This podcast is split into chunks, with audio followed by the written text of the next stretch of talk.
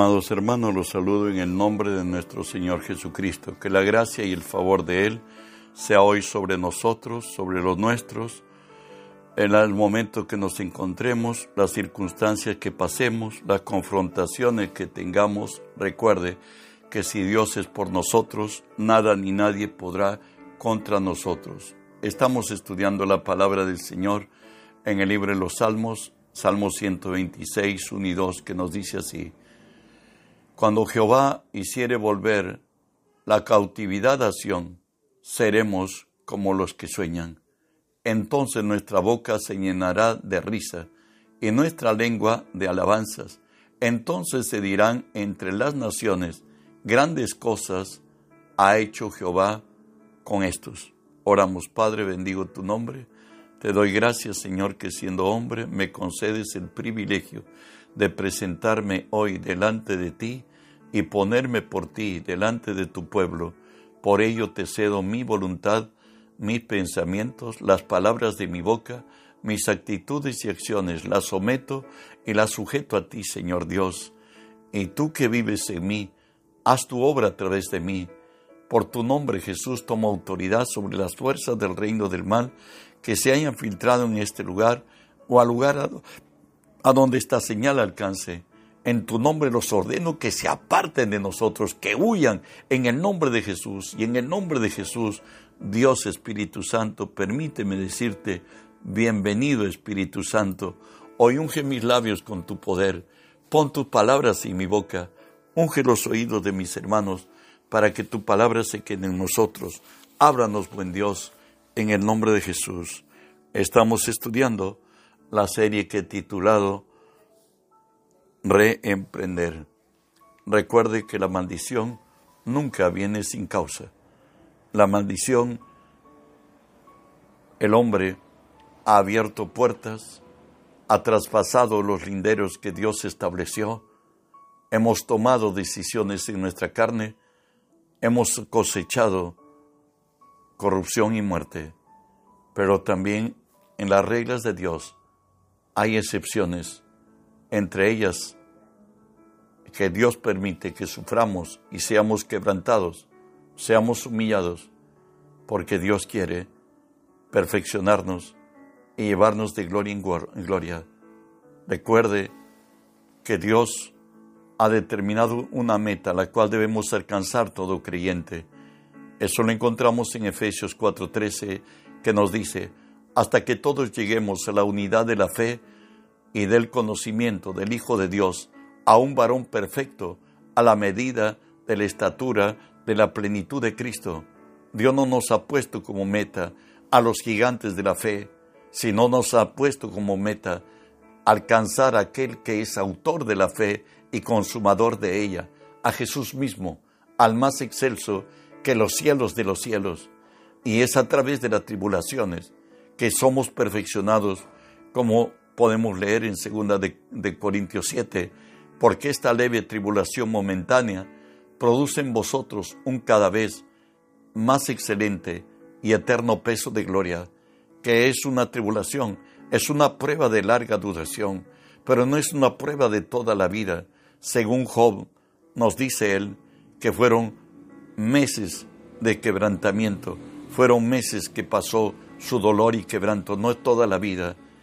Volvemos a, decir, bueno, pues en todo esto está necesariamente nuestro adversario, el diablo, Satanás, que tiene acceso a nuestra mente imperceptiblemente, y de ahí que en 1 Pedro 5 nos alerta la palabra diciendo, sed sobrios y velar, porque vuestro adversario, el diablo, como león rugiente, anda alrededor buscando a quien devorar, al cual resistir firmes en la fe, sabiendo que los mismos padecimientos se van cumpliendo en vuestros hermanos en todo el mundo, mas el Dios de toda gracia, que nos llamó a su gloria eterna en Jesucristo, después que hayáis padecido un poco de tiempo, Él mismo os perfeccione, afirme, fortalezca y establezca. Después que hayamos padecido un poco de tiempo, la gracia de Dios nos alcanzará como Él dice, perfeccione, afirme, fortalezca y establezca. En el libro de los Hechos 14, el apóstol Pablo, el, encargado de Dios, el discípulo de Dios a, la gentilidad, nos dice así, confirmando los ánimos de los discípulos, exhortándoles a que permaneciesen en la fe y, diciéndoles, es necesario que a través de muchas tribulaciones entremos en el reino de Dios. Recuerde que nuestra vocación de llamamiento es crecer hasta la estatura de Cristo, un varón perfecto, y por tanto no es en una tribulación, sino muchas tribulaciones por las que pasa el justo, para Dios está en ese tiempo, está perfeccionando su obra, nuestro carácter, nuestra fe en Jesucristo. Y ya lo encontramos en el libro de los Salmos 27, que la historia del hombre es la misma de ayer, lo es hoy. David nos dice, hubiera yo desmayado si no creyere que veré la bondad de Jehová en la tierra de los vivientes. Nos dice lo que debemos hacer. Aguarda a Jehová, esfuérzate y aliéntese tu corazón si espera en él. Vamos a ver el consejo de David de propia experiencia en el trato del perfeccionamiento que cada cristiano debemos ser perfeccionados para la gloria de Dios. Lo primero que nos dice, aguarden Jehová. Recuerda que Dios es el dador, el hombre, recibimos las dádivas de Él. Y de ahí que nos dice, porque es necesaria la paciencia para que habiendo hecho la voluntad de Dios, obtengáis la promesa. En cristiano decía, ¿sabe qué? Para que recibas de Dios, aprende a tener paciencia, aprende a esperar en Él. ¿Y por qué la paciencia? Santiago lo describe con mayor dimensión que la que tenemos en hebreo, sabiendo que la prueba de vuestra fe produce paciencia, mas tenga la paciencia su obra completa para que seáis perfectos y cabales sin que os face falte cosa alguna. Recuerda que la paciencia nos perfecciona, nos hace realmente ser siervos y nos hace tomar conciencia y fe en el que nunca nos puede fallar. Y si, si alguien podemos esperarlo es porque le tenemos confianza que Él nunca nos va a fallar.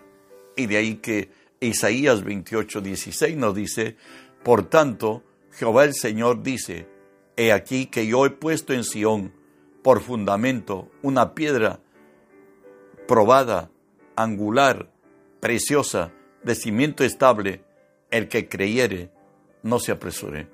En otra manera, Dios no cambia, y por tanto espéralo, Él llegará en el tiempo exacto, en el momento más oportuno, en las circunstancias más especiales. Por cierto, también el salmista nos dice, esforzaos todos vosotros, los que esperáis en Jehová, tome aliento vuestro corazón. ¿Sabe que tu Dios vive? Tu Dios reina. Él es el Señor, el Creador. Él tiene ojos y ve. Él tiene compasión y se muestra. Él es Dios de verdad. Una segunda cosa que nos dice David de su propia experiencia.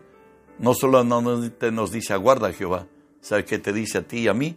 Esfuérzate. Para Pablo, la fe era una buena batalla, como lo dice en segunda de Timoteo 4. He peleado la buena batalla, he acabado la carrera, he guardado la fe para Pablo era una buena batalla. ¿Por qué? Era confrontado con, con, con enemigos invisibles y poderosos de miles de años de existencia, tales como el mismo Satanás que tiene acceso y susurra nuestra mente bajo lo lógico y lo razonable, y muchas veces hasta los mismos creyentes le damos la razón. Y por ello, Pablo dice que es una buena batalla también recuerda que estamos en un mundo rodeado por los deseos de la carne, eh, los deseos de los ojos y la vanagloria de la vida. Avanzamos, Pedro también habla de la fe Y nos dice así en 1 Pedro 1, para que sometida a prueba vuestra fe, mucho más preciosa que el oro, el cual aunque perecedero se prueba con fuego, sea hallada en alabanza, gloria y honra hasta que sea manifestado Jesucristo. Recuerde que en la fe, para ver hoy una promesa realizada, una promesa hecha real en nuestra existencia natural, tenemos que ver en cualquier parte del camino como que estuviéramos viendo el negativo de nuestra fotografía, que no es nada agradable. Pero ¿por qué Dios permite eso? Para que cuando sea mostrada la gracia y el favor de Dios, a Él le demos la gloria, la honra y el honor. Hoy Jesús también nos dice acerca de la fe, que la fe está determinada por dónde, en, en qué le hemos sentimentado, o en la roca o en la arena. Y hoy nos dice así en Mateo 7, cualquiera pues que me oye estas palabras y las hace, la compararé a un hombre prudente que edificó su casa sobre la roca. Descendió lluvia y vinieron ríos y soplaron vientos y golpearon contra aquella casa y no cayó porque estaba fundada sobre la roca. El Señor nos dice que en la fe, nos dijo tendréis problemas, tendréis aflicciones, pero confiad, yo he vencido al mundo. Pero si esa fe está, está sólida en la palabra de Dios, como nos dice Santiago, someteos pues a Dios, resistir al diablo y él huirá de vosotros, vendrán, descenderán lluvias, vendrán ríos y soplarán vientos y quedaremos firmes. Además de esto nos dice David, aliéntese tu corazón. ¿Y por qué? Hay razones, escúcheme. 1 Corintios 10 nos dice, no os ha sobrevenido ninguna tentación que no sea humana, pero fiel es Dios, que no os dejará ser tentados más de lo que podáis resistir, sino que dará también juntamente con la tentación la salida para que podáis soportar. En otras, Dios nunca va a permitir que se te dé una carga que es imposible de llevarlo. Sabes, Él está contigo. Él es nuestro ánimo. En ese periodo tenemos que ver las cosas como Él las ve, no mirando las cosas que se ven, sino las que no se ven, porque las que se ven son temporales, pero las que no se ven son eternas. Y añade algo más el Señor. Si sufrimos, también reinaremos con Él. Y si le negáramos, también Él nos negará. Avanzo, si espera en Jehová, Recuerda que a los que aman a Dios, todas las cosas les ayudan a bien. Esto es a los que conforme a su propósito hemos sido llamados. No hay nada que suceda al cristiano que no sea para bien. A la postre, Dios nos será mucho más bien. Recuerda que Él abre caminos en el desierto y abre ríos en los sequedales. Cuando Dios abre caminos, en el desierto, cuando las imposibilidades nos han cercado. Ay, Dios da nuevas oportunidades, nuevas visiones, nuevos sueños, nuevas oportunidades. Pero cuando ya el enemigo se ha establecido y busca derribarnos y ya lo tenemos en casa, es el tiempo de que Dios abrirá ríos en el sequedal, nuevas formas de vida, en el tiempo del dolor y del quebranto, es el mejor tiempo de, de ver la gloria de Dios, ver nuevas oportunidades. Sigo avanzando. Satanás, dice la palabra, os ha pedido para zarandearlos como a trigo. Las palabras que le dijo Jesús aquella noche que iba a ser tomado preso, en la última cena que conocemos, les habló a los discípulos acerca de que habrían de abandonarlo, van a herir al pastor y todos van a oír, y ahí Pedro se levanta con toda firmeza y soberbia.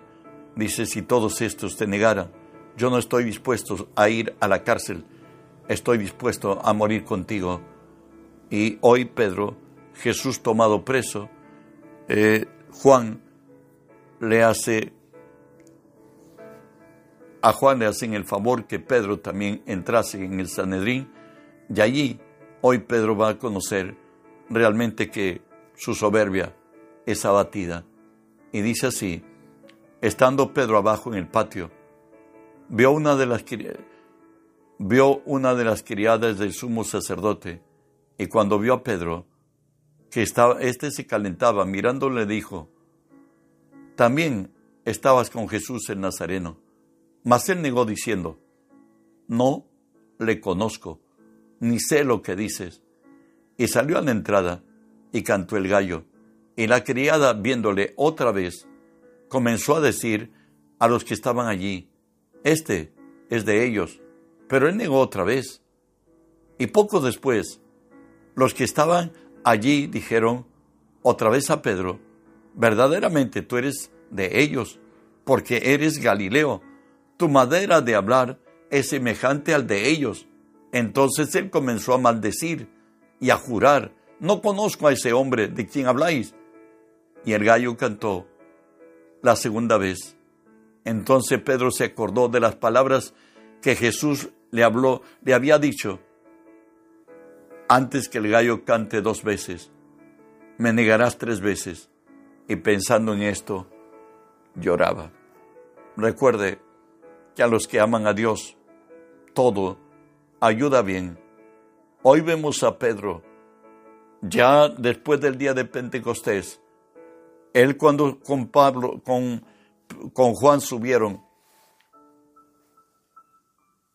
a la, a la puerta de la hermosa y Dios sanó al inválido.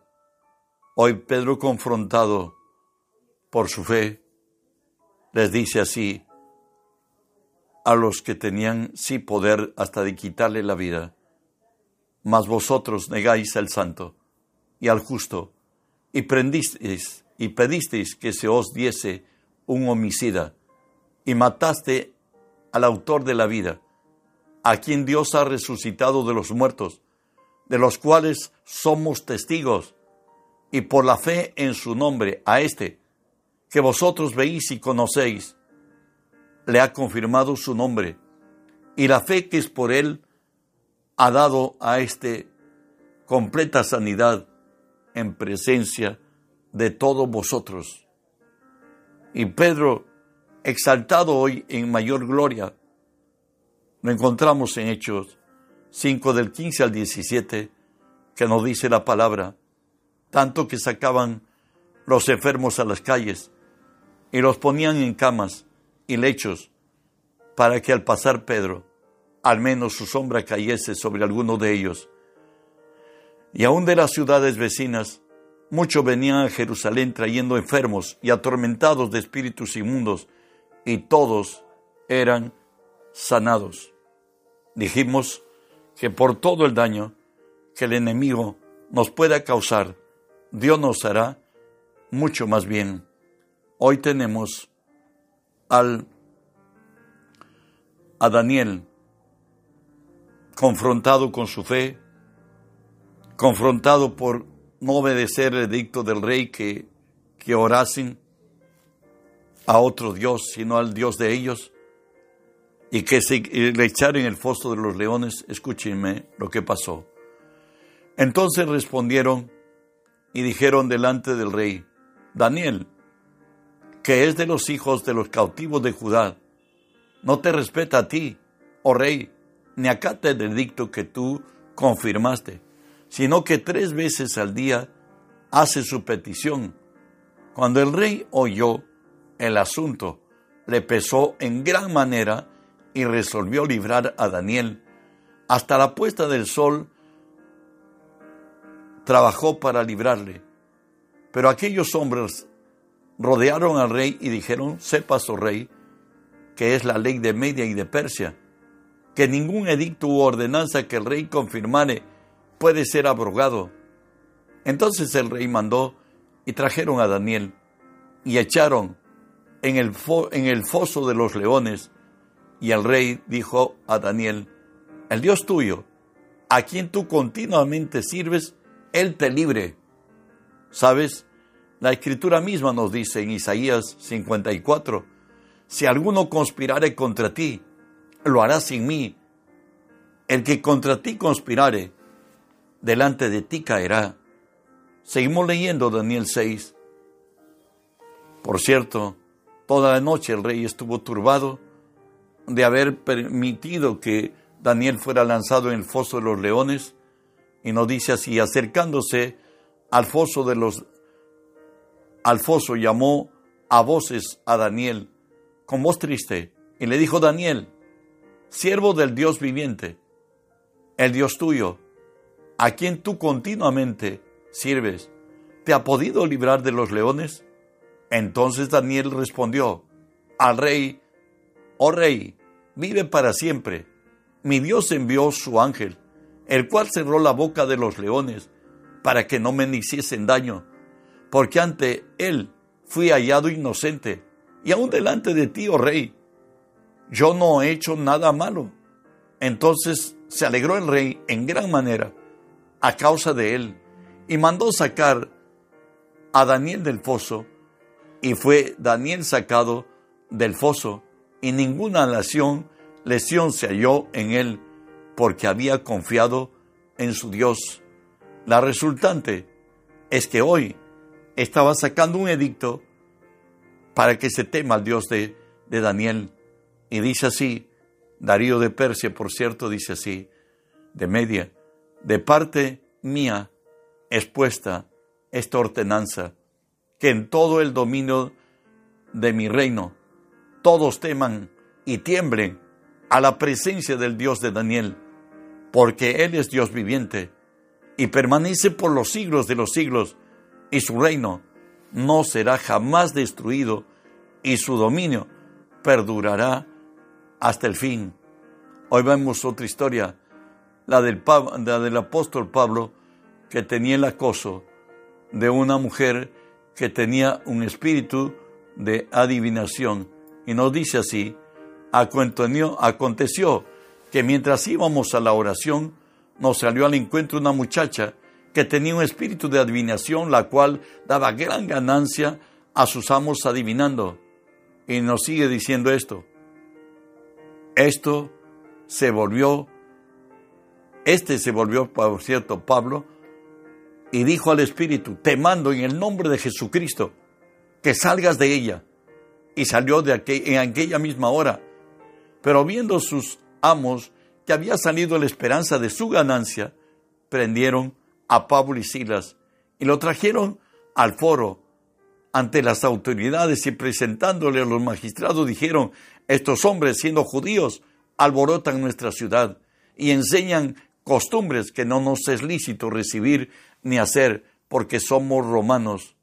Sigo leyendo. Y se agolpó el pueblo contra ellos y los magistrados rasgándole las ropas ordenándoles azotarle con varas, y después de haberles azotado mucho, le echaron en la cárcel, mandando al carcelero que los guardase con seguridad, el cual recibió este mandato, los metió en el calabozo de más adentro y se aseguró a sus pies en el cepo. La resultante lo tenemos aquí.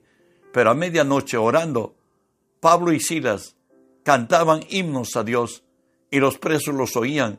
Entonces sobrevino de repente un gran terremoto de tal manera que los cimientos de la cárcel se sacudían. Al instante se abrieron las puertas y las cadenas de todos se soltaron, despertando el carcelero y viéndose abiertas las puertas de la cárcel sacó la espada y se iba a matar, pensando que los presos habían huido. Mas Pablo clamó a gran voz diciendo, no te hagas ningún, ningún mal, pues estamos aquí. Dios nunca falla a los que en Él esperan. Dios nos lleva de gloria en gloria, de poder en poder y de victoria en victoria. Dios nos ha dicho que creceremos hasta la estatura de Cristo, un varón perfecto. Es a través de las tribulaciones que somos perfeccionados. Entre tanto, hagamos lo que el David dijo en tiempo de tribulación, hubiera yo desmayado, si no creyere que veré la bondad de Jehová en la tierra de los vivientes. Aguarda Jehová, esfuérzate, aliéntese tu corazón, si espera en Jehová.